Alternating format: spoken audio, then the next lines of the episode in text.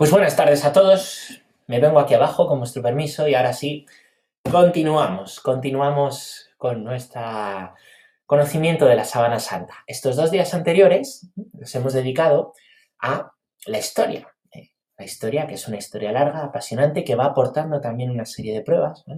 Vimos la historia del primer milenio, cómo pues, la sábana está atestiguada por los evangelios, la sábana está atestiguada por pues también una cita de, de, San Jerónimo, también otros padres de la Iglesia, que hablan de un evangelio apócrifo del siglo II, donde se dice que esa sábana fue entregada a Santiago.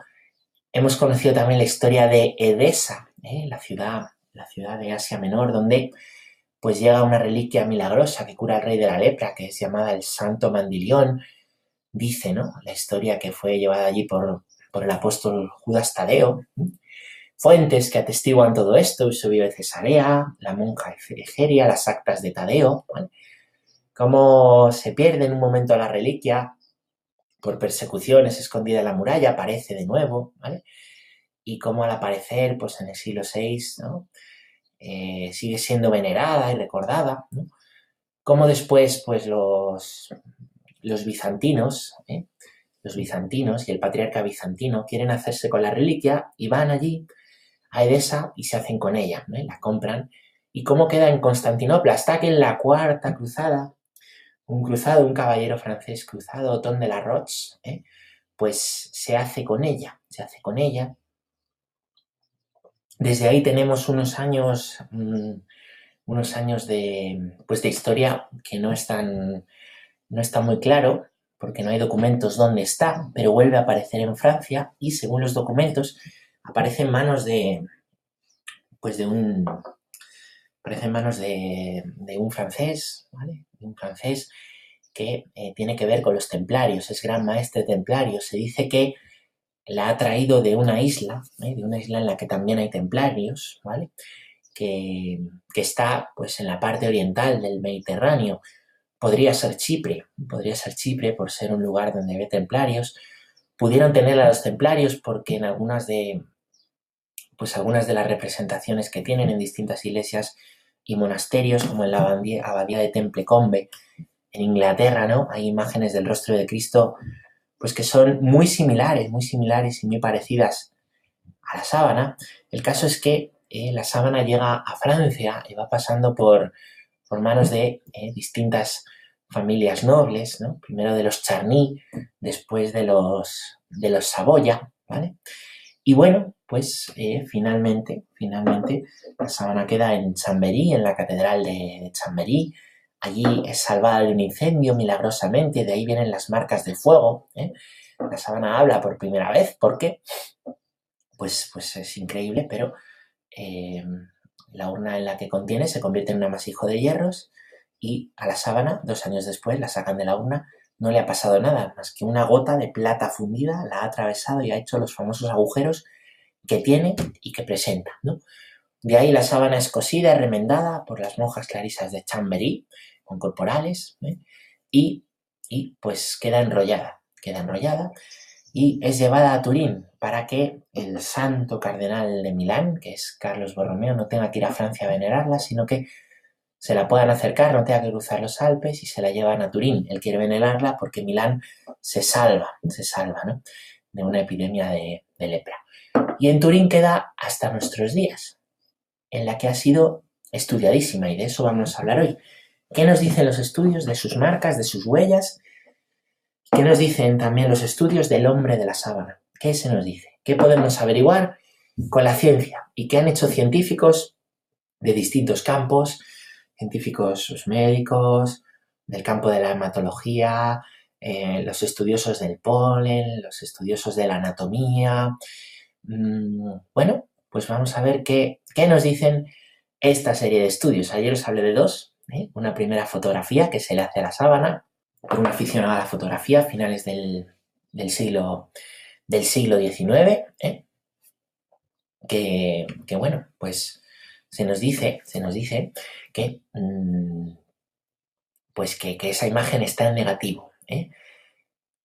La única explicación que podríamos tener a esto, por lo bien que está en negativo, es que hubiera habido una, una radiación lumínico-térmica controlada que emana hacia todos los sentidos eh, y de una manera pues uniforme, ¿vale? Desde, desde un cuerpo humano que, que, estuviera dentro, ¿vale?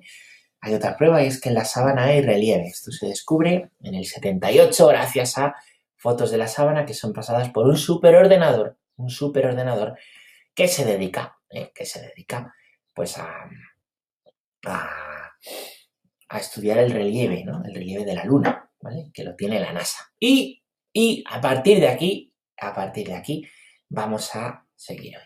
Bueno, pues vamos a estudiar, como os digo, la sábana más de cerca. ¿eh? Ahí la tenéis, ahí la tenéis. Fijaros en esta postura que tiene, ¿vale? Fijaros a la izquierda, según lo veis a la izquierda, ¿veis? Está la imagen del hombre, está tumbado, ¿vale? A la derecha, a la derecha, en la chamuscadura, vemos la parte de atrás del hombre, ¿vale? Así lo envolvía. Esos triángulos son las chamuscaduras y vamos a fijarnos, vamos a fijarnos a la derecha, en la esquina superior derecha, ¿eh? veis que falta un trozo. Ese es el trozo del que ya os he hablado, son 30 centímetros de tela que son enviados desde Constantinopla a la Catedral de París como reliquia. Eso, eh, esa reliquia fue recibida en París, pero fue destruida, fue destruida en la Revolución Francesa. Bien, vamos ahora al otro lado, a la izquierda arriba. A la izquierda arriba, si os fijáis bien, falta otro trocito. De eso no hemos hablado todavía. Falta otro trocito. ¿Lo veis? ¿Qué ha sido de ese trocito? Pues de eso vamos a hablar ahora un poquito más adelante. Vamos a empezar a estudiar la sábana. Bueno, primero algo que ya os he dicho. Es un lienzo un lienzo largo. Mide 4,41 metros de largo. 4,41 metros de largo. Y 1,3 metros de, ancho. Pone de largo, eso es una rata mía, ¿vale? 1,13 metros de ancho. Está hecho de lino puro, mezclado con algunas fibras de algodón. ¿eh? Lino de buena calidad, puro, y algo de algodón, ¿vale? Es tejido, es un tejido. Las huellas ¿eh? presentan un cuerpo por delante y otro por detrás. Presentan un cuerpo por delante y otro cuerpo por, por detrás. Bueno, pues vamos a ir estudiando qué nos dice la sábana de ese cuerpo, de ese cuerpo que está ahí. Vamos a empezar por las manos, por las manos, fijaros. Ahí tenéis dos fotos, ahí tenéis dos fotos de las manos, ¿vale? Ahí tenéis las dos manos. Y fijaros, ¿eh? Mm, están ampliadas en la foto de abajo, es una foto en negativo, ¿vale? Se ve muchísimo mejor, ¿vale? Se ven las dos manos, se ve ahí como una marca blanca casi en el centro, que es un reguero de sangre que parece salir de, de la muñeca, ¿vale? Y os fijáis en los dedos, fijaros cuántos dedos hay, uno, dos, tres y cuatro en la mano. Y en la otra mano, uno, dos, tres y cuatro. ¿Dónde están los pulgares? ¿No hay pulgares? ¿Dónde están los pulgares? ¿Qué ha sucedido? Esta es una prueba asombrosa, asombrosa de la, de la, autenticidad de la sábana, pero asombrosa. Fijaros, en la antigüedad y en la Edad Media, por supuesto, en la, Edad Media, las representaciones de los Cristos medievales, ¿dónde tienen los clavos? En las manos. En las manos. ¿Qué dice el Evangelio? Que le, taladraron las manos y los pies. ¿eh? Le taladran las manos y los pies, le ponen clavos en las manos y en los pies de ahí que la creencia en la Edad Media, y también lo que creo mucha gente, ¿eh? y como se hacen los cristos, es que el clavo estaba aquí, en la palma de la mano. Esta es la creencia. Pero esto no hay que ser muy estudioso para darse cuenta, pero también se ha, pues se ha demostrado, ¿vale? ¿Qué pasa si tú pones un clavo aquí y cuelgas a un hombre? ¿Qué pasa? Mirad, a ver, si yo pongo aquí un clavo en mi mano y me cuelgan, y me van para abajo con todo lo que peso. ¿Con qué se sujeta el clavo? ¡Pah! Se me desgarra, se me desgarraría la mano. ¿eh? Si me ponen un clavo en la muñeca, yo no podría, ¿eh? no podría eh, sostenerme. No se puede crucificar a la gente, evidentemente es una locura crucificar gente, pero no se podía hacer crucifixiones a la gente poniéndoles el clavo aquí. Se caerían, se caerían por su propio peso, porque el clavo no se sujeta, ¿vale? Hay una investigación ¿eh? en este siglo de un tal doctor Barbet, Barbet, ¿no? Un cadáver el cadáver de, pues de, una persona, ¿eh? él lo crucificó, recién muerto, ¿vale? Pues lo crucificó, se fue a escuchar misa por, por esta persona fallecida y hizo la prueba para ver dónde, dónde, dónde es el lugar donde se crucifica, ¿no? ¿Dónde es el lugar? ¿Y cuál es el lugar donde se crucifica? Pues, pues no puede ser la palma de la mano, sino que es un espacio que tenemos en las muñecas. Aquí en las muñecas hay varios huesecillos y entre ellos hay un espacio, hay un espacio que se llama el espacio del stot, el espacio del stot. Ahí, entre esos huesos, entra un clavo, perfectamente entra un clavo como, como los que se usaban en la época. Y ahí es seguro que si meto aquí un clavo, como hay huesecillos que lo sujetan, el cadáver queda crucificado. Queda crucificado y no se cae, no se cae por el peso. De ahí dos cosas. Primero, que el reguero de sangre, si os fijáis, que está en la foto de abajo, en la arriba también, que está en la de abajo casi en el centro, no esté en la palma de la mano, sino que esté más abajo, esté en la muñeca. Segundo, esto también explica que en el hombre de la sábana no haya pulgares. Esta es una zona, la zona de la muñeca, como comprenderéis, que está llena de nervios. Todos los nervios de los dedos ¿eh? van por aquí, pasan todos por aquí. ¿Qué sucede si tú, qué sucede si tú metes aquí, aquí, mira, tócate aquí fuerte, haz así. ¿Qué le pasa a tus dedos? ¿No te dan como calambritos en los dedos? Date fuerte. Te dan calambritos en los dedos si lo haces bien. ¿Qué pasa si metes aquí un clavo? El dolor es insoportable. ¿Qué hace el dedo pulgar? Se mete para adentro. Se mete para adentro. ¿eh?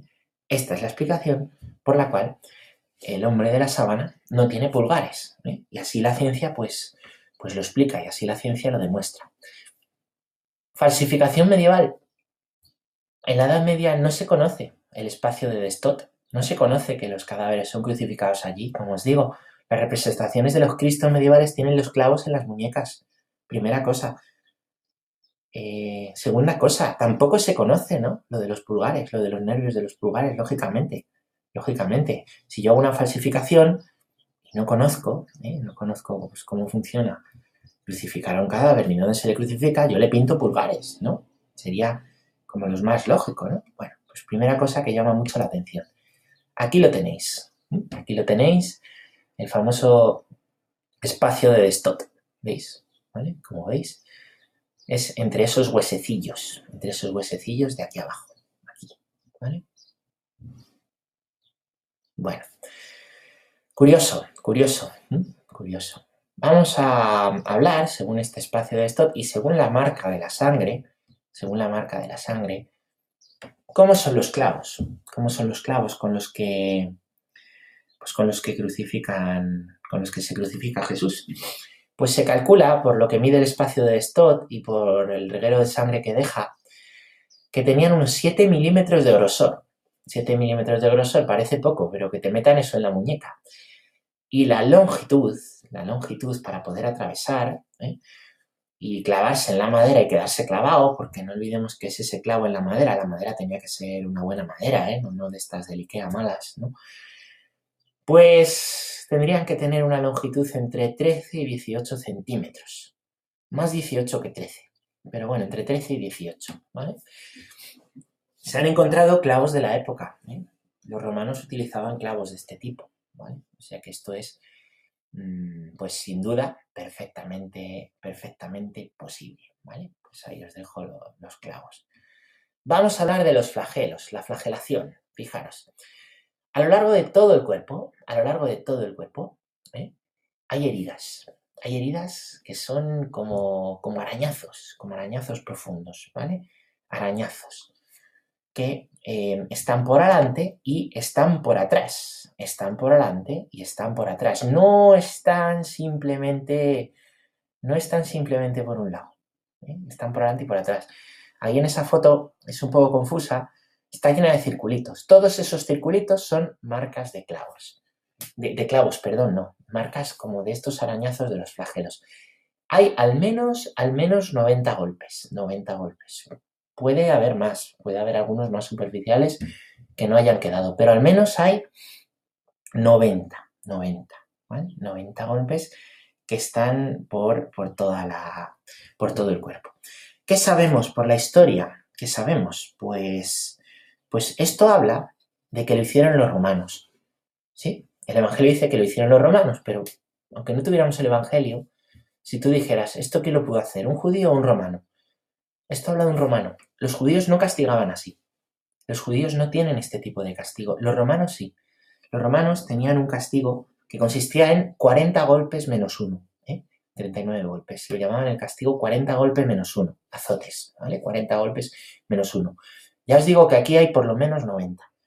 A Jesús no dice que le hicieran el castigo 40 menos uno. Dice que le flagelaron muy fuerte, ¿vale? Eso dicen los, los evangelios. Por la posición de las huellas, ¿eh? primero, todas las que se ven son profundas. Ya os digo que si hubieran sido superficiales no quedarían registradas, ¿vale? Pero son profundas. Y por la posición, esto es tremendo, debieron hacerla dos verdugos, dos hombres, porque algunas están hechas desde, un lado y otras desde otro. Podría ser que las hiciera primero un hombre por un lado y luego por otro, pero parece más, más lógico, más lógico pensar que uno eh, las hiciera pues desde un lado del cuerpo, ¿vale? golpeando con el flagelo, ¿vale? Y arrastrando, y el otro desde el otro lado, ¿vale? Bueno, también tenemos la arqueología que ha descubierto cómo eran los flagelos con los que los romanos em, castigaban cómo eran. Aquí tenéis cómo eran estos, lo que ellos llaman los romanos flagrum taxilatum. Son pequeños látigos con dos puntas de plomo. Pequeños látigos con dos puntas de plomo. La película de la pasión se ha basado en esto. ¿eh? La película de la pasión. Em, em, hay un momento en que aparecen estos flagelos, hay otro momento que aparecen unos con clavos, pero los que presenta la sábana santa son, son más bien estos, ¿no? Son más bien estos y eran de uso común, de uso común, ¿no? Golpeaban la carne y la arrastraban, ¿vale? Y iban haciendo hematomas, iban pues, pues haciendo pues sin duda mucha sangre. Ahí los tenéis, ¿vale? Bueno, vamos a fijarnos en otra herida, la marca de la cruz, la marca de la cruz. Esto es la espalda, esa foto que os pongo ahí es la espalda, ¿vale? Es la espalda. Em, como veis, se ven huellas pequeñitas, se ven como, como latiguillos pequeñitos. Esos son marcas de flagelos, ¿vale? Esos son marcas de flagelos. Y después se ve mm, como una gran, como contusión, una gran contusión, ¿vale? Una gran contusión, ¿no? Todo eso que es como más oscuro, ¿vale? No, no lo oscuro de los lados, sino toda la parte que va siendo como más oscura en el centro, ¿vale? Es como una marca de un gran peso. Esto es otra prueba. ¿Cuál era la creencia medieval de cómo se llevaba la cruz? ¿Eh? La creencia medieval, cuando ya se pierde el contacto con Roma. Y como lo representamos nosotros, la creencia es que Cristo se cargaba la cruz aquí a un hombro y iba para adelante, iba caminando. Así, así lo representamos en nuestras imágenes y así se ha representado a lo largo de siglos. Pero pero ¿qué sabemos hoy? Y fijaros, ¿eh? esta es otra prueba de la, pues de la, de la no falsificación. ¿Qué sabemos hoy? Que en realidad, en realidad, sabemos hoy por los documentos, el modo en que tenían de llevar la cruz los castigados, el modo que usaban los romanos era poner un travesaño aquí atrás. Y llevaban un travesaño de la cruz, solo uno, solo uno. Y diréis, hombre, no es tanto. Mm, no iban arrastrándolo, era uno entero a plomo, no arrastraban. ¿vale? De la otra manera, lo llevan arrastrados, pues sería bastante humillante, pero no es como lo hacían los romanos. Los romanos ponían uno, uno, que iba, eh, iba aquí por la espalda. Si Cristo hubiera llevado eh, la cruz a la manera en como lo representamos, solamente, solamente mm, tendría en un lado, ¿vale? O lo tendría en un lado y en el otro y no tendría nada en el centro, ¿vale? Si lo hubiera llevado un rato en cada lado. Pero es una contusión, es una gran marca que está en toda la espalda habla más de un gran peso que él pudiera llevar así y en la zona del cuello, en la zona de la nuca, ¿vale? En la zona de la nuca. Así es como, así es como lo llevaban, ¿vale? ¿Cuánto podría pesar ese madero? Pues se calcula, se calcula por, pues por lo, lo que nos dicen los documentos, ¿no? De cómo eran estos castigos y también estudiando la contusión que em, pues podrían ser 60 o 70 kilos, 60 o 70 kilos, aquí.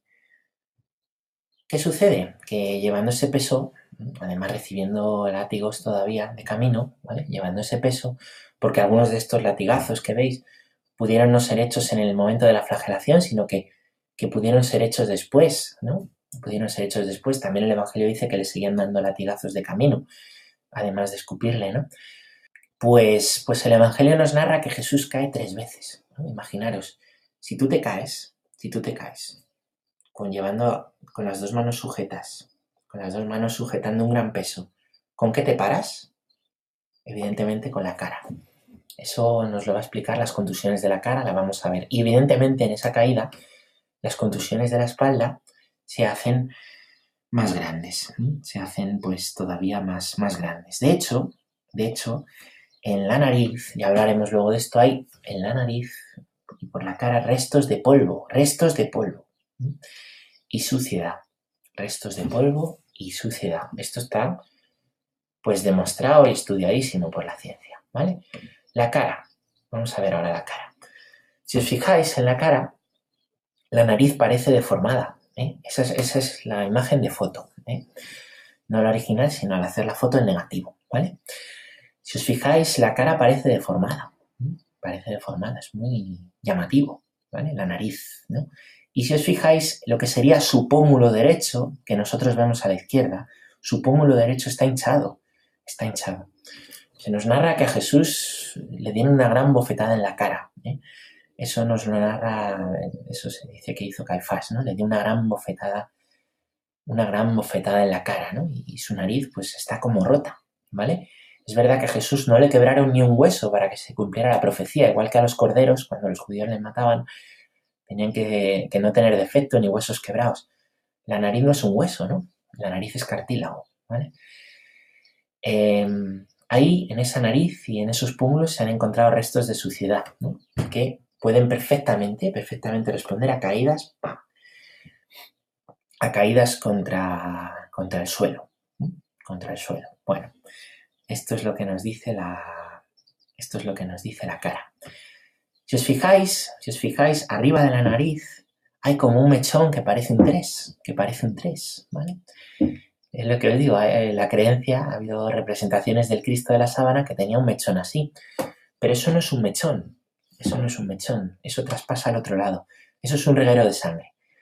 Y lo que veis más blanquito, lo que veis más blanquito por la zona de la cabeza, ¿vale?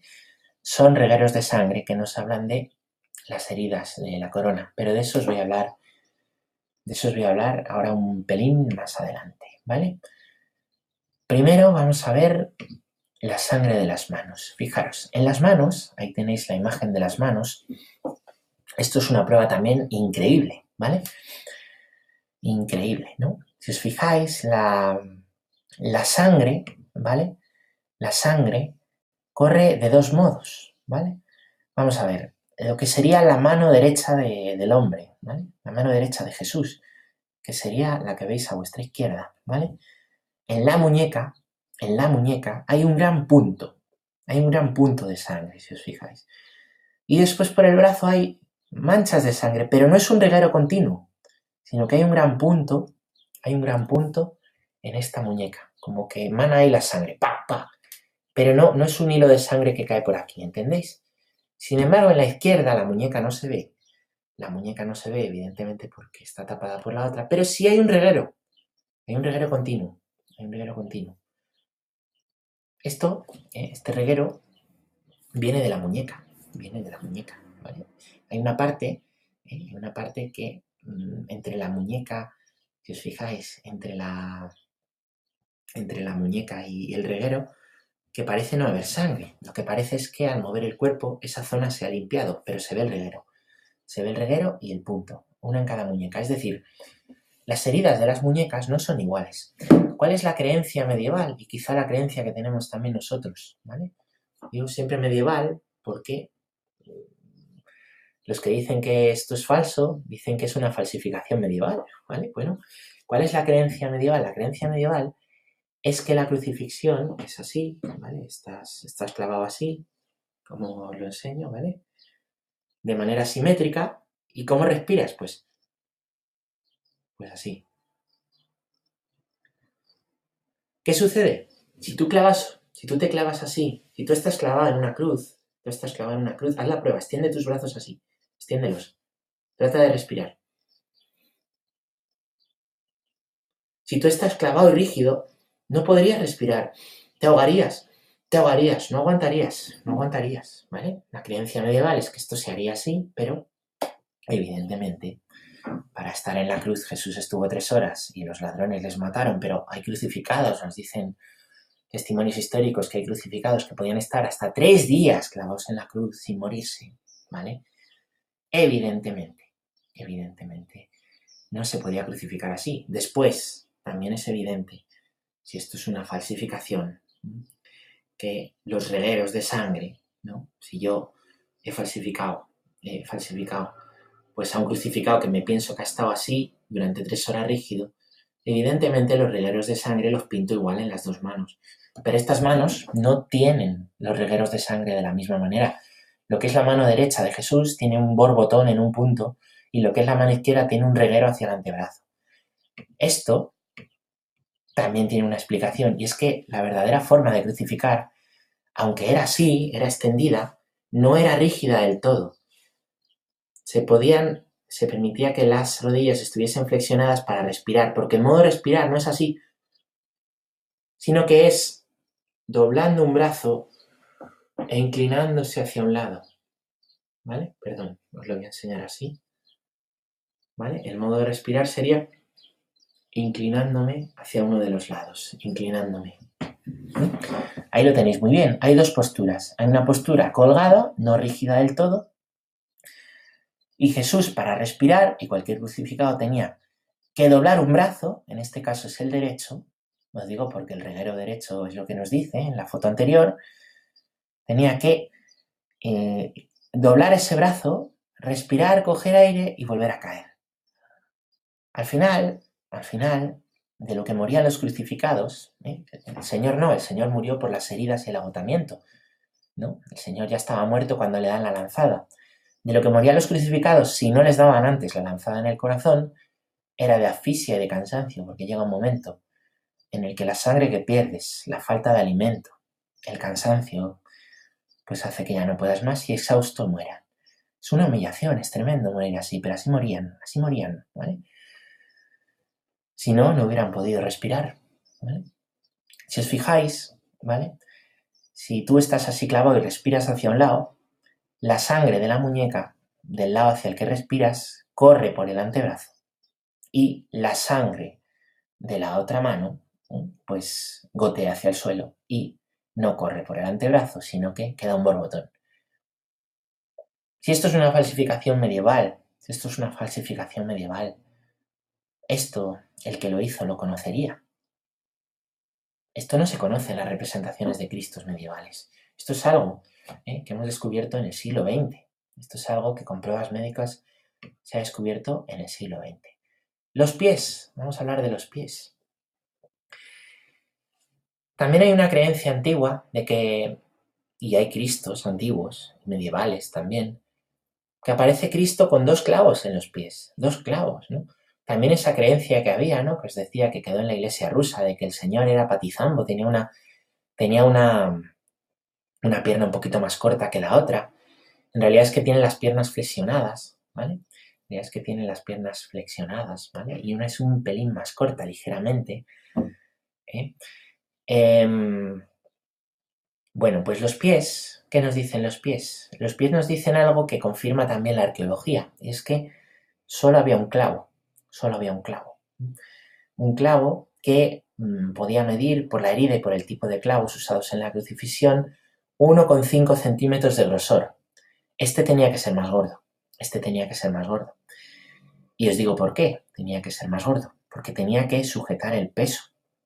Tenía que sujetar el peso del cuerpo hacia abajo. Hay una parte del peso que sujetan los clavos en el espacio de desdot, pero el peso de la gravedad lo sujeta este clavo. Tenía que ser un clavo muy gordo. Si os fijáis aquí en los pies, hay uno, hay uno que, em, pues que, que está un poquito más limpio de sangre. Hay uno que está un poquito más limpio de sangre y otro, otro tiene menos sangre. Y esto lo que nos habla es que hay uno, hay uno, ¿vale? Que estaba encima del otro. Hay uno que estaba encima del otro. ¿eh? Estaba encima del otro. Y al retirarlo y mover el pie, ¿no? El pie que estaba arriba limpió un poco la sangre de abajo. ¿eh? Esa es la explicación por la cual lo que vosotros veis a la izquierda, el pie de la izquierda tiene más sangre que el de la derecha. Aquí sí se ve que el reguero de sangre corre hacia abajo entre los dos pies, corre hacia abajo por la, ley de la gravedad, ¿eh? por el modo de, pues el modo en el que, en el que está, está crucificado. Aquí también hay, pues por la posición se deduce que el pie derecho estaba sobre la cruz y que el pie izquierdo estaba encima. Y que al estar oprimidos, la sangre brotaba por los lados y se iba hacia los lados. Por eso no hay un reguero fino, sino que es un reguero como muy gordo, de la sangre que se va hacia los lados. Falsificación medieval. Cuando muchos creían que había dos clavos en los pies, me parece imposible. Me parece imposible. Que tener más fe para creer que es falsa. Bueno, em, también en las zonas, en las zonas, eh, em, pues, perdón, os voy, a, os voy, a, enseñar ahora, ¿vale? Cómo, mm, dónde estaría el clavo, ¿vale? ¿Dónde estaría el clavo? El clavo mm, podría estar ahí, ¿vale? Podría estar ahí. Entre, entre los dedos, entre el dedo índice, entre el dedo índice y el clavo, eh, perdón, entre el dedo índice y el, y el, y el corazón, y el dedo corazón del pie, ¿vale? Como veis, los dedos, aunque son cortos, los huesos de los dedos de los pies son muy largos. Y entre ellos, ¿vale? Lo que hace que sean tan cortos es que hay mucha carne que rellena, ¿vale? En esa carne, en esa carne, justo en el punto donde se encuentran los dos dedos, el índice y el corazón del pie, es donde se ponían los clavos. Como entendéis ahora, ¿eh? ahí, ahí, ¿eh? es un buen lugar para que el cuerpo se sujete, para que el peso del cuerpo descanse ahí. Pero claro, imaginaros el cuerpo crucificado haciendo peso hacia abajo, haciendo peso hacia abajo, para poder respirar una y otra vez. Imaginaros el dolor de esa herida del pie, imaginaros. Porque no solamente estaba la herida, sino que el pie se mueve para poder respirar. Eso es tremendo, tremendo. Bueno, vamos a ver ahora las heridas de la cabeza. No de la cara, sino de la cabeza, la que os decía antes. ¿eh? La cabeza está llena de heridas como de punzadas. Algunas son más finas y otras son más gruesas. Ese mechón, que parece un 3, es un reguero de sangre y esas marquitas blancas son regueros de sangre. ¿Vale? Las hay por delante y las hay por detrás. Eso nos habla de una corona de espinas. Pero cuando nosotros hablamos de corona de espinas, si me miráis a mí ahora, pues nos imaginamos la corona por aquí. Tal y como la representamos, tal y como se representa también en la Edad Media, ¿vale? La creencia. Cuando se ha perdido, ya no se sabe cómo eran las crucifixiones judías, ¿no? Pero si hasta se pinta en la Edad Media se pintan los personajes de la Biblia con trajes medievales. Pues es que no se sabe cómo son las cosas, es lógico. Se ha perdido en la historia, ¿vale? Bueno, pues. Pues. Pues esos regueros de sangre y lo que ha descubierto, ¿vale? que no están solo por aquí, sino que están por toda la cabeza, por delante y por detrás, y lo que ha descubierto la arqueología, nos hablan de que la corona de espinas no era una corona, pues así, al estilo de, de los Juegos Olímpicos de Grecia, ¿vale? Sino más bien como las coronas que cubren toda la cabeza de los reyes, de los reyes ingleses. Algo así, mirad. Fijaros. Estas eran las coronas de espinas que, que se utilizaban. Estas eran. Eran un casco. Eran un casco que se ponía y después de puesto se empujaba y se encajaba. Se encajaba. Eso explica. Eh, eso explica muy bien, ¿no? Además, una corona de espinas pues, puede hacer daño, pero, pero, pero al final enseguida quedaría ajustada, ¿no? Esto es muchísimo más doloroso, tiene espinas por todos los sitios, ¿vale? Por todos los sitios, ¿no? Bueno, esto evidentemente en la Edad Media las representaciones de la corona de espinas son pues como las nuestras hoy, una corona alrededor, ¿vale? La realidad y lo que sabemos hoy es otra es otra. Así eran las coronas de espinas. Vamos a hablar, si os parece, del costado. El costado, ahí lo tenéis. Bueno, Ahí tenéis eh, la síndone en la imagen que está un poquito más arriba y abajo tenéis una, una, ampliación del costado, ¿vale? La que está en negativo. Vamos a ver la de... Vamos a ver la de arriba, ¿veis? Está marcado con rojo. Está marcado con rojo primero el reguero de sangre de la mano que queda a vuestra izquierda, el borbotón de sangre de la mano que queda a la, que queda a la, derecha y, y, y en el costado ¿vale? El costado aparece, ¿no? Pues, pues, pues esa, esa herida, ¿vale? Esa herida. Abajo eh, está al revés, ¿vale? Está puesta al revés, pero si os fijáis, ¿vale? En la foto de abajo hay dos triángulos que son las quemaduras, ¿vale? Si nos vamos al triangulito que está más a la izquierda, justo al lado, al lado derecho de ese triángulo de la izquierda, está la, herida del costado, que es un gran borbotón, un gran borbotón. ¿Qué nos dice? Es una huella de sangre muy extendida, esa herida del costado, muy extendida. Se explica que fuera producida por un objeto largo de sección ovalada, ovalada, no una punta, punta, sino un poco ovalada la punta, un poco ovalada. La sangre parece haber salido a borbotones, y es que es sangre muy espesa, sangre muy espesa y mucha sangre, eso habla de que eso está a borbotones y, muy profunda, evidentemente, muy profunda. Aparece sangre oscura y otra más clara. La sangre oscura ¿eh? es típica de las heridas posmortales, ¿vale? Se nos dice que la herida del costado es posmortal, ¿vale? Entonces, cuando, cuando estamos muertos, ¿vale? Científicamente, esto está explicado, cuando estamos muertos, la sangre deja de correr, evidentemente, deja de correr, entonces se espesa, se espesa. Si tú haces una herida a un muerto, brota, sale a borbotones, ¿vale? Sangre que es muy espesa y más, más, más densa, más oscura, ¿vale? También se dice que, también hay otra, ¿vale? Hay otra, otro tipo, hay otras marcas que es como una sangre más blanca, más como, como suero. Y es que también, también en el corazón, primero, en el corazón es donde más densa está la sangre, es donde más densa está la sangre, ¿no? Y también en el corazón hay ¿eh? pues como, como una sangre mezclada con suero, ¿vale? Como con suero. El Evangelio de San Juan, de una manera muy poética, donde los padres de la iglesia han visto el bautismo y la Eucaristía, nos dice que del costado salió sangre y agua, sangre y agua. ¿eh?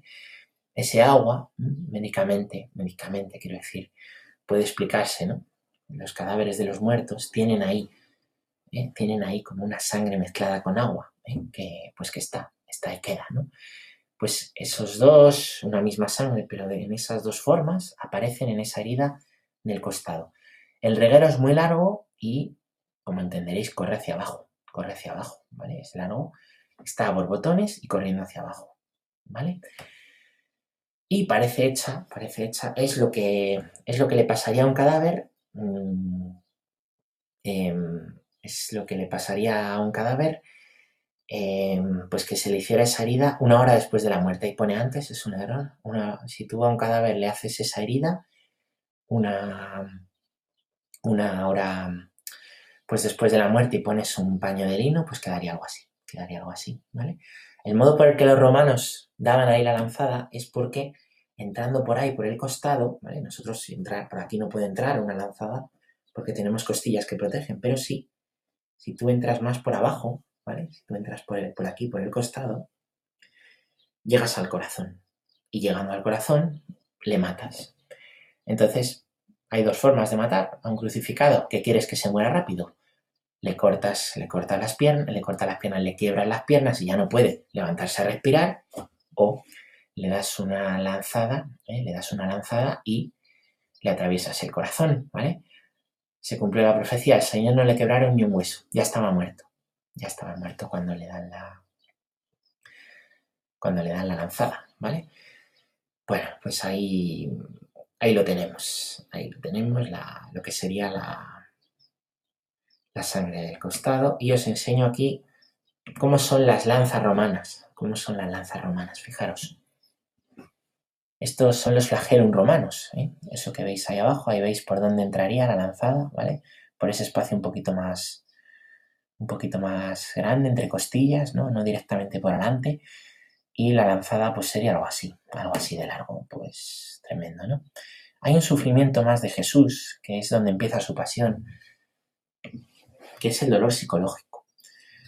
El Evangelio de Lucas nos habla de que en Getsemaní el Señor, el Señor, eh, pues, pues sudó sangre, llegó a sudar sangre. Hay médicos especialistas que confirman que es posible sudar sangre en situaciones de máxima tensión, debido a que las venas capilares, que son las venas más pequeñas, las venas capilares eh, que tenemos por todo el cuerpo, las venitas más pequeñitas, ¿no? pues en situaciones de muchísima tensión se pueden estallar, se pueden romper y es posible ¿no? Eh, sudar sangre, es perfectamente posible. También hay manchitas de sangre. Em, entonces esto es posible. Os quiero leer, os quiero leer una cosa que, pues que a mí me ayuda, me ha ayudado, ¿vale? Me ha ayudado. Y son las conclusiones de, un médico, el doctor Pierre Barbet, cirujano jefe del Hospital de París, en el año 50, cuando se hacen todos, se empiezan a hacer muchos de estos estudios que se siguen haciendo hoy. Y dice, las llagas del santo sudario, referidas el santo sudario se quiere, referir a Santa Sábana, no al sudario de Oviedo, son de tal realismo que para un cirujano son una evidencia. Jamás un falsario hubiera podido, ni siquiera en nuestra época, con todo lo que ahora se sabe sobre la coagulación de la sangre, imaginar todos esos cuajarones de sangre con la infinita variedad de detalles, todos conformes con lo que nosotros vemos todos los días, sin que se pueda encontrar un solo error en ellos. Incluso si alguien hubiera podido imaginarlos, le habría sido imposible realizarlo sobre una tela de lino, como es el lienzo, ni con pintura, ni con tintura, ni siquiera con sangre misma. Todas estas huellas, que forman la imagen, se alejan plenamente de forma extraña, y se puede decir con, tranquila desenvoltura que la tradición iconográfica, de la tradición iconográfica, pero todas, sin excepción, coinciden estrictamente con la realidad, es decir, las marcas ponen en cuestión nuestras representaciones de Cristo, de la cruz, de la corona de espinas, de dónde iban los clavos, pero coinciden con la realidad, con la realidad de lo que tuvo que ser, ¿vale? De lo que, de lo que tuvo que ser. Es tremendo, tremendo. Esto dijo, pues, pues este médico, ¿eh? Y desde luego todo, todo lo estudiado, todo lo estudiado en la sangre de las heridas coincide, ¿eh? coincide con lo que en los evangelios se dice. No hay nada que no coincida. Y coincide con lo que dice la historia de las investigaciones romanas. Os cuento alguna investigación más, ¿vale? Hoy quizá duremos 10 minutitos más. Alguna investigación más que me gustaría, pues de las que me gustaría hablaros, que se han hecho. En los últimos tiempos. ¿eh? Bueno, por todas estas heridas, por todas las huellas de la sábana, las de sangre, las quemaduras, ¿qué nos dice la fisionomía? ¿Qué nos dice la fisionomía? Es un hombre de una estatura aproximada de unos 80 metros, ¿eh? lo que yo. Constitución atlética, atlética, fuerte, ¿eh? fuerte. Em, unos 80 kilos de peso. Fue envuelto totalmente desnudo, ¿vale? Totalmente desnudo, eso también encaja, porque nosotros en la crucifixión, pues al Señor le ponemos un paño, ¿vale? Pero eso se llama paño de pureza. Pero bueno, lo que dicen los evangelios es que le quitaron toda la ropa, toda la ropa. O sea que no, al Señor le crucificaron sin ropa, ¿vale? Sin ropa. Em, y después al ser bajado, pues, pues es envuelto ahí en la túnica. Eh, la cabeza ligeramente flexionada hacia adelante, ¿no? Como si tuviera algo que, que la apoya. El tórax dilatado, ¿vale? Esto se sabe por las pruebas las pruebas que se han hecho, ¿vale? Que se han hecho de, con el superordenador de la NASA para ver el relieve de la sábana. Como la sábana tiene relieve, ¿vale? Pues, em, pues el tórax está un poquito dilatado. Eso nos habla de falta de respiración, algo muy típico en los crucificados, ¿vale? Los muslos los tiene flexionados sobre el tronco, ¿vale? Las piernas están flexionadas hacia atrás y tiene Rigidez muscular, algo propio de los muertos, ¿vale? La rigidez post-mortem. Rigidez, rigidez muscular. Una prueba interesantísima, la del análisis de partículas. 1973, ¿no? El profesor suizo, un suizo que se llama Max Frey, ¿vale? Profesor de palinología, que es la palinología, la rama científica que estudia los pólenes. Esto es algo del siglo XX, ¿vale? El estudio de los pólenes, el descubrimiento y estudio de los pólenes es algo, como entenderéis, del siglo XX. Toma muestras, ahí le veis tomando muestras de, la Santa Sábana, como con, con celo, ¿no? Las está recogiendo. Toma muestras en las que encuentra fragmentos de fibras y partículas minerales, fibras, fibras desprendidas de la propia sábana. Partículas minerales, ¿eh? partículas minerales, em, pues, pues eso, minerales, de los sitios donde ha estado la sábana. Tejidos vegetales, esporas de moho y polen de plantas. Todo eso hay en la sábana. Eso no se ve. Y evidentemente, evidentemente, eso hasta el siglo XX, que se empieza a estudiar la, la palinología, es imposible. Es imposible saberlo, es imposible. Es imposible. Bueno, pues Em, pues hay al menos, fijaros, 49, al menos, ¿eh? puede que haya más, 49 especies de polen distintas. 49 especies de polen distintas. Ello nos hace ver que la sábana es muy antigua y ha estado en muchos lugares, ¿no? porque el polen es distinto según el lugar, ¿vale? Según el lugar. Em, y, también, eh, pues la diferencia nos habla de que eh, ha estado en muchos lugares y que es antigua, es antigua, ¿vale? Por haber estado en, tantos lugares, en tantos lugares, ¿no? Fijaros, además, los polenes son distintos, pues depende de la época y depende del clima, claro. También en una época de más calor o de más frío, el tipo de polen es distinto, depende del clima, ¿eh? depende del clima de la región, es distinto, ¿vale? pues, bueno, eh, esto eh, hay muchas diferencias, no solo en los lugares, sino también en el tiempo, ¿vale? O sea que, los polenes son distintos a lo largo de, la historia, pues habría que estudiarlos, ¿vale? El, el, estudio del polen tan distinto, el estudio de un polen tan distinto y de tanto tipo de polen, lo que nos dice es que es muy antigua y que ha estado en muchos lugares, ¿vale? Además, además, los estudios han encontrado partículas de polvo y de suciedad en la cara, por todo el cuerpo, pero especialmente en la cara, ¿vale? En la cara, ¿eh? fruto, pues sin duda, del golpe de las caídas, ¿no? Eh, sería así explicable. Y, y, por supuesto, por supuesto, algo muy interesante, se ha encontrado alrededor de, las, de los agujeros de los clavos de las muñecas y de los pies, se ha encontrado restos de óxido de hierro. Óxido de hierro. ¿eh? Esto al microscópico, tremendo. Óxido de hierro. ¿vale? Aquí es como una imagen de lo que serían los pólenes ampliados al microscopio. No es coronavirus, ¿eh? No es coronavirus, es que todo, todo se parece, todo se parece. Bueno. ¿De dónde son estos pólenes? Pues esto se ha estudiado, fijaros. Se han encontrado en la sabana poles tan diferentes de lugares como el cercano oriente, más de la mitad de ellos son del cercano oriente, de Egipto, de Palestina y de sus alrededores. De Mesopotamia, es el lugar donde se encuentra Edesa, como veis en la foto. De Constantinopla y los alrededores, también ahí. Ha habido pólenes exclusivos de la isla de Chipre, que no tenemos datos históricos, pero hay pólenes que son exclusivos de la isla de Chipre, esto es tremendo. Y hay pólenes de Francia y de Italia. De Francia y de Italia. De todos esos lugares, al menos aparecen esos pólenes, lo cual es algo pues, pues asombroso, asombroso.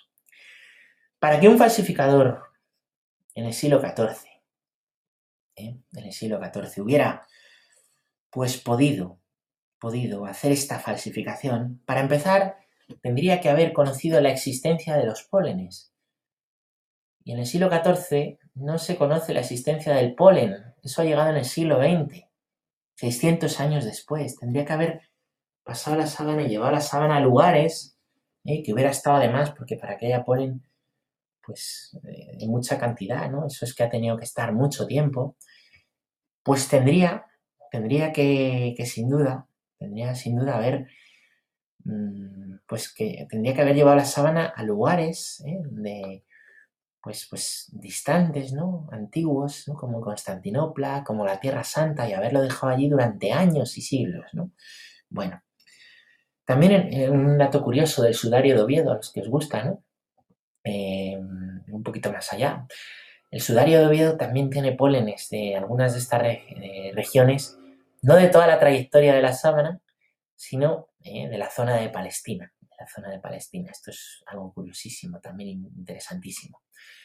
Bueno, la datación de la tela. En el año 1978 se hace un estudio. Se hace un estudio eh, y se compara el lino de la sábana santa, ¿eh? se compara, lo hace un catedrático de anatomía patológica em, italiano, ¿vale? Y él compara el lino de la sábana con mm, una tela vieja de lino. Una tela de lino vieja manchada de sangre y después lavada. Una tela de lino vieja manchada de aloes y una tela de vendas de momia del año 500 a.C. Hace el estudio, compara las telas. A lo que más se parece, a lo que más se parece, ¿eh? Eh, la tela de lino de la Sábana Santa es a la tela de las momias, a la tela de las momias de el 500 a.C. Es tremendo, es tremendo.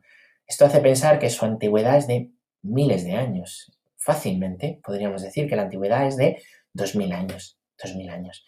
Y se advierte, esto es una cosa también tremenda, se advierte eh, que el tipo de sangre eh, que se ha estudiado es el tipo AB. Esto os lo voy a contar con esta diapositiva mejor, ¿vale? 1970, ¿vale? Las pruebas confirman, se hacen pruebas en 1970, se confirma que la presencia de la sangre real, que no está pintada, que no es, que no es pues una, una sangre falsa, que no son ungüentos, que no, que es sangre real. Para más datos, es sangre del tipo AB positivo, la más rara, AB positivo, que la tienen uno de cada 29 personas. ¿eh? A lo mejor tú eres de esas, una de cada 29 personas del mundo que tienen el tipo de sangre AB. Y es la sangre común en la raza judía sefardí pura. Es decir, los judíos, ¿eh? los judíos, ¿vale? Eh, los judíos eh, puros que no se han mezclado de la raza sefardí tienen el tipo de sangre AB positivo, la misma, la misma absolutamente que aparece en la tela, ¿vale? 1978, esto es lo conté ayer, ¿vale? 1978 em, se hace, se quiere mirar debajo de la tela, se quiere cambiar la tela de abajo, mirar a ver qué hay. La tela, pues de abajo fue cosida por las clarisas de, Char, de, Chamberlain. Después, de, pues después del incendio, después del gran incendio, se, cose debajo una tela, se enrolla y esa tela no se vuelve a quitar. Se, enrolla y se enrolla, pero lo de abajo no. En el 78 se quiere mirar debajo de la sábana. Se quiere mirar. Se descubre, y esto es asombroso, que las huellas de sangre traspasan y que las huellas de chamuscadura no traspasan. Hay dos tipos de huellas. Por detrás, por detrás la sábana sería así. Como veis, no están las chamuscaduras, no aparecen las chamuscaduras, ¿vale? Ahí están las heridas, que están por los dos lados, y las chamuscaduras solamente están por uno de los lados. Es algo increíble.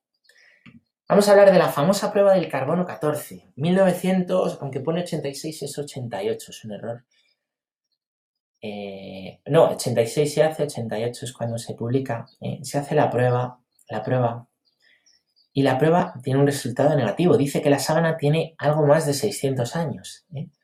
algo más de 600 años. Por eso os decía antes, siglo XIV, pero como en el siglo XIV no se conoce el polen. Bueno, mm, la prueba de carbono 14 data del 1260 y del 1390. Pero hay otra multitud de estudios posteriores que han invalidado esta primera prueba debido a la contaminación.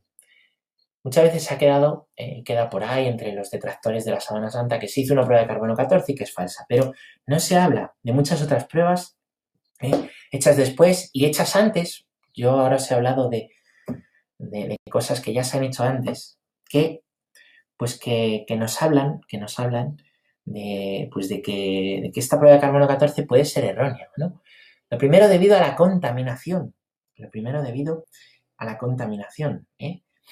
¿Qué es la contaminación? ¿Qué es la contaminación? Pues es que la sábana ha estado en muchos lugares y ha estado en muchas épocas y ha estado en tantos lugares, ¿eh? pues que para poderla datar con el carbono 14, como la sábana no es, si tú coges por ejemplo una momia, tela de una momia, que ha estado desde hace 3.000 años en el mismo lugar, sin moverse, la sacas, cortas un trozo de tela y le haces la prueba del carbono 14, ese tejido no está contaminado ha estado miles de años ahí, entonces es bastante exacta la prueba. Pero si tú coges un tejido que ha estado manipulado por manos humanas, que ha tocado muchísima gente, que ha estado en muchísimos lugares, como demuestran los pólenes y como demuestra también los, los datos históricos. Pues esa prueba, esa prueba no es exacta, no es exacta y así se demuestra, ¿no? Objetos que han estado en muchos lugares que les hacen las pruebas del carbono 14, no sale su edad real, no sale su edad real. Y esto pasa con la sábana, ¿vale? Además hay otras pruebas, os decía, ¿no? Mm, si esto es una falsificación del siglo XIII o del siglo XIV, em, no se puede conocer, no se puede conocer, porque no se conocía, porque, porque la historia está perdida, ¿no? No se conocían cómo eran las crucifixiones romanas. Un falsificador del siglo XIII, XIV no lo hubiera hecho así, no hubiera hecho así las heridas, la cabeza, no hubiera hecho así las, eh, las heridas de las manos, las heridas de los pies que están en las muñecas, ¿no? que están en la parte de arriba del pie, el modo en que corren los regueros de sangre, los pólenes, los pólenes, la suciedad, los pólenes propios de la zona de, Mesopotamia, los pólenes propios de, de, la pues de la zona de la, zona de, Palestina, ¿no? El óxido de hierro que aparece en la zona de las muñecas, ¿no? Eh, los documentos históricos ¿no? anteriores a cuando nos dice esta prueba de carbono 14 que nos habla de que ya está en Constantinopla, la historia, ¿no? La historia de cómo eh, y ha quedado en la fiesta, ¿no? De que la, la, síndone, ¿no? Llega, ¿no? Llega a Constantinopla, ¿no? La historia del Santo Mandilión, las fuentes que nos hablan del Santo Mandilión, ¿eh? las fuentes de historiadores que nos hablan de ella, de su descubrimiento, de su existencia, ¿no? Las fuentes de la peregrina Egeria, ¿no? Hay un montón de fuentes, ¿no? Tanto de la ciencia anatómica, ¿vale? Como del estudio de la, la paleonología, como fuentes históricas, ¿no? Que nos hablan de la existencia de más antigua, ¿vale? Eh, ahora os cuento otra más, otra prueba más, dos pruebas más bastante interesantes, ¿vale? Pero os acordáis que os dije al principio que hay un trozo, un trozo pequeño, en el lado contrario del trozo de 30 centímetros, un trozo pequeño que falta. ¿Dónde está ese trozo? Pues mirar, ese trozo está en la foto. Si veis la foto, es una gran foto con muchas fotos, la foto de la izquierda, abajo en la esquina hay un trocito que falta. Ese trocito es el trocito que fue cortado. Fue cortado en el año 86 y llevado a distintos laboratorios para ser sometido a las pruebas de carbono 14. Y como os digo, y esto es otra prueba de la contaminación, en unos lugares, en unos lugares, la prueba dio desde el, 1260 y en otros lugares llegó a dar hasta el 1390, ¿no? Hasta 100 años, 130 años de, 130 años de desfase entre unas pruebas y otras en trozos que están juntos. Como os veáis, fue enviado, fueron un trozo grande, se cortó en seis y fue enviado a seis lugares, a seis lugares distintos, ¿no? Que no dan todos el mismo resultado con la prueba de carbono 14. Otra prueba, pues son los testimonios previos de la sábana. Ya os he hablado de Egeria, ya os he hablado de, ya os he hablado de, pues de la historia del Mandilión, os he hablado de Eusebio de Cesarea, os he hablado de la liturgia de Constantinopla. Bueno, el Códice de Prey, una cosa interesante. El Códice de Prey es el documento mm, más antiguo escrito en la pues en lengua húngara, ¿vale? Está en la Biblioteca Nacional de Budapest, ¿vale? Fue escrito entre, se cree, no se cree, no se asegura, que no antes del 1192 y no después del 1216. Esto es siempre antes de lo que dice la prueba más antigua del laboratorio de carbono 14. De los seis laboratorios, el que dio el resultado más antiguo, pues este códice de Prey es previo al resultado más antiguo del carbono 14. Esto es una curiosidad, eh, una curiosidad tremenda, tremenda, ¿no? En este, en este códice, códice de ¿vale? Mm, muestra una ilustración que os pongo, una ilustración que os pongo a la derecha, ¿vale? En este códice se habla de la Santa Síndone, se habla de la Síndone, ¿no? Y, y aparece en esa ilustración, ¿vale? La síndone, como veis, Jesús está arriba, está siendo amortajado y abajo están ahí pues como, como preparando ahí los discípulos una, preparando una, pues la, sábana santa, ¿eh? y en esa sábana, en esa imagen de la síndone del códice de Prey, ¿vale? Anterior a las dataciones del carbono 14, aparece algo bastante, bastante misterioso que os quiero enseñar. Fijaros, aparece en la sábana, aquí se ve mejor, es una ampliación de la foto de antes. La sábana, como veis, tiene, tiene como en diagonal, ¿no? Así, hacia abajo y a la derecha, hacia abajo y a la derecha, hacia abajo y a la derecha, hacia abajo y a la izquierda, hacia abajo y a la izquierda. Se ve como que es un tejido, ¿no? Se dibuja en la sábana como un tejido, y es que verdaderamente la sábana es un tejido, ¿vale? Y aparecen unos puntitos en el dibujo de la izquierda, unos puntitos en forma de una L invertida, una L invertida. En la síndone, hay un detalle, cerca de uno de los laterales, cerca de uno de los laterales, aparecen cuatro agujeritos. Son muy pequeños. ¿eh? Yo no lo quería enseñar hasta ahora. Muy pequeños, en forma de L invertida, si los miramos desde esta posición, evidentemente. ¿Mm? ¿Qué os parece?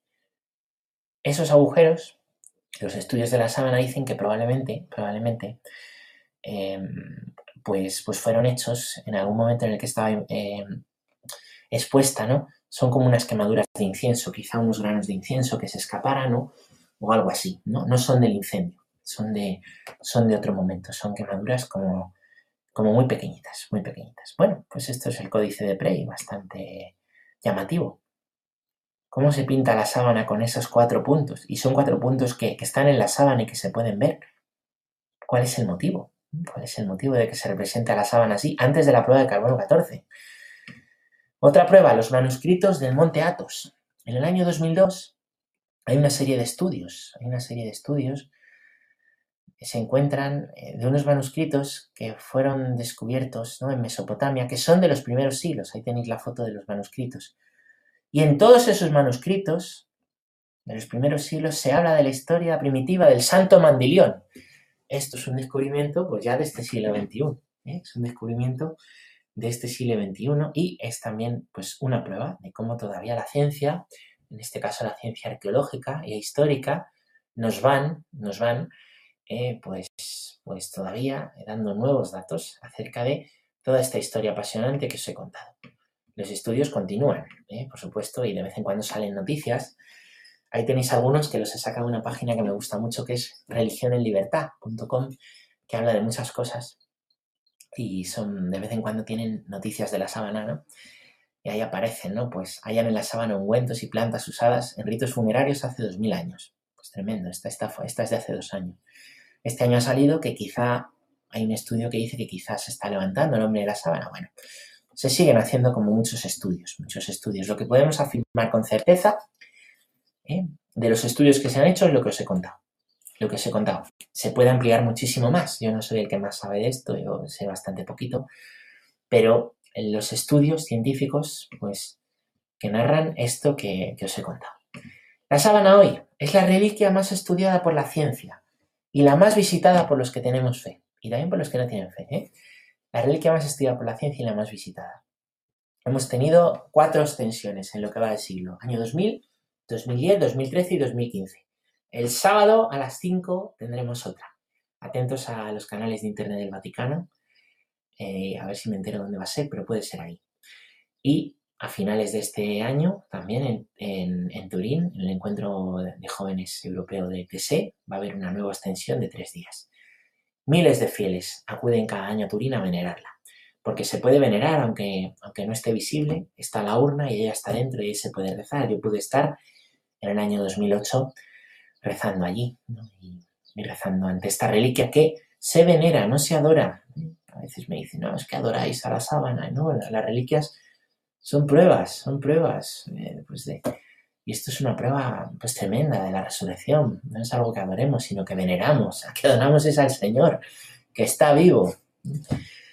La sábana santa sigue hablando desde su silencio, todavía hoy. Fijaros, en el año 1977, un nuevo incendio, otro más, en la Catedral de Turín, ¿eh?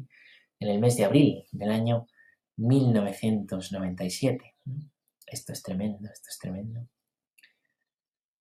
Y fijaros, eh, hay un incendio en la catedral y un bombero, un bombero, rompe la, rompe la urna, pues como veis, a martillazos, y con sus propias manos la saca y la salva, y la salva del incendio. Que está en la catedral. Sale con las manos llenas de sangre. Es un bombero agnóstico que recuperó la fe. ¿Queréis saber? Mirad, esto es lo que dijo el bombero, lo que confesó, después de haber sacado con las manos llenas de sangre la santa sábana de la catedral ardiendo. Cristo muere crucificado cada día en los muchos acontecimientos que componen la historia del mundo, para resurgir cada vez más presente en el misterio de la fe a los ojos de los hombres. Su mano providente nos acompaña siempre. Y fue esa mano la que me movió a enfrentar las llamas que amenazaban la más silenciosa reliquia del mundo cristiano. De hecho, aquella afanosa noche pasada en la catedral, al luchar contra las llamas para salvar la sábana santa, la fuerza que me obligaba a cumplir con aquella misión emanaba de una voz interior que seguramente provenía de lo alto. Este bombero era ateo y activista de izquierdas, activista anticlerical. Esto es lo que dice. Tremendo. Está su testimonio, lo podéis encontrar por internet. ¿Hay que creer en la sábana? Pues la iglesia no nos dice tienes que creer en la sábana, ¿no? No es que sí, desde luego que hay la asistencia a una sábana santa, ¿no? no confesamos el clero. Pero os digo lo que dijo San Juan Pablo II, que ahí le tenemos, una de las veces que estuvo en Turín rezando ante ella, ¿no? Sus palabras fueron, la sábana santa es más que una reliquia, más que una reliquia, no es una reliquia, es algo más. Os leo lo que dice el Papa Francisco, también cuando visitó Turín en el año 2013, el sábado santo del año 2013, ¿eh? un sábado santo como este que viene, de hace siete años. A través de la sábana santa nos llega la palabra única y última de Dios, el amor hecho hombre, encarnado en nuestra historia, el amor misericordioso de Dios que ha tomado sobre sí todo el mal del mundo para librarnos de su dominio. El rostro de la sábana santa transmite una gran paz. Este cuerpo torturado expresa una majestad soberana. Es como si dejara traspasar una energía condensada pero potente. Es como si nos dijera, ten confianza, no pierdas la esperanza, la fuerza del amor de Dios, la fuerza del resucitado, todo lo vence. Es como el desarrollo de lo que dice el Papa Juan Pablo, más de una reliquia, pues, pues más que una reliquia son estas palabras, ¿no? Así la trata también el Papa Francisco. Personalmente, yo creo en la verdad de la sábana. Yo creo, después de haber estudiado todo esto, yo sí creo en, que es una reliquia auténtica, en que es una reliquia eh, auténtica, auténtica. ¿eh? La verdadera prueba de la resurrección es lo que han dicho los apóstoles, que Cristo se les presentó vivos y que yo me he encontrado personalmente con Cristo. Para mí esa es la prueba, pero, pero esta reliquia a mí lo que hace a mi fe es fortalecerla, fortalecerla, Y mucho más, pues detrás de toda la investigación y todo el estudio que podemos encontrar detrás de, detrás de ella. Entonces, a mí, si me preguntáis personalmente y por lo que he investigado, eh, pues creo, creo que esto es, es más que una reliquia, es una reliquia, pero que es una reliquia auténtica. Es, hay que tener más fe para pensar que esto es una falsificación que para pensar que esto es real.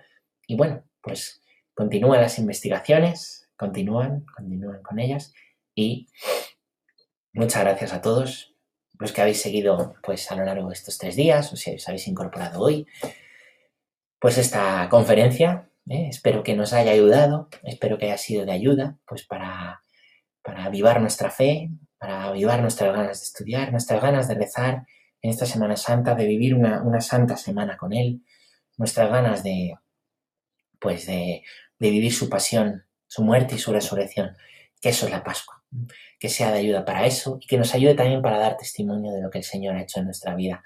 La sábana santa da testimonio, es un testigo vivo, da testimonio, ¿eh? da testimonio, testimonio de la resurrección, ¿eh? da testimonio, pues, pues que tú también, tú que estás vivo, que no eres una tela, que te has encontrado con Cristo vivo, también des testimonio